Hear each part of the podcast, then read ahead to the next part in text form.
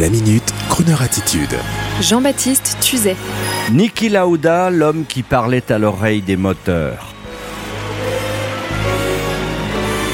C'est en pensant à tous les auditeurs amoureux d'automobile qui nous suivent chaque samedi de 14h à 18h d'un Gentleman Drivers Rendez-vous que je me permets aujourd'hui d'évoquer la disparition du pilote Niki Lauda à l'âge de 70 ans, comme le montre magnifiquement le fameux film Rush de Ron Howard, Niki Lauda était un grand technicien capable de savoir quels pouvaient être tous les problèmes d'une voiture rien qu'en écoutant le moteur et en sentant les vibrations depuis son siège, comme si son fondement était une sorte d'ordinateur connecté sur des capteurs ultrasensibles. La scène du film Rush, dans laquelle Niki Lauda pilote la 504 Peugeot de sa future femme, est anthologique. Il entend tout, il ressent tout et notre voiture de série française des 70s s'avère être un nid à problème. Niki Lauda était un scientifique de la course automobile alors que son grand rival, James Hunt, était l'aventurier romanesque, playboy, fêtard, prenant tous les risques. C'est lui qui aurait dû en principe avoir le terrible accident de 1976 où il faillit brûler vif dans son engin de course.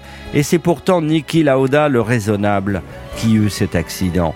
Niki Lauda, récemment décédé à l'âge de 70 ans, aura cependant survécu à James Hunt, décédé lui à l'âge de 45 ans en 1993 d'une crise cardiaque. Le film Rush de Ron Howard montre une sérieuse rivalité humaine entre les deux hommes, le playboy flambeur d'un côté et le besogneux moche de l'autre. En fait, l'affaire était plus mesurée car il apparaît que les deux fous du volant étaient amis dans la vie. Dixit le témoignage d'amis suisses ayant fréquenté les deux hommes. Ils étaient tous deux des chevaliers des temps modernes et tels des gladiateurs des jeux du cirque. Ils ont donné le frisson à des millions de personnes. Cet étrange frisson de flirter avec la mort pour la gloire. Au revoir Niki, vous étiez beau, vaillant et d'une suprême intelligence. Les femmes ne vous oublieront jamais.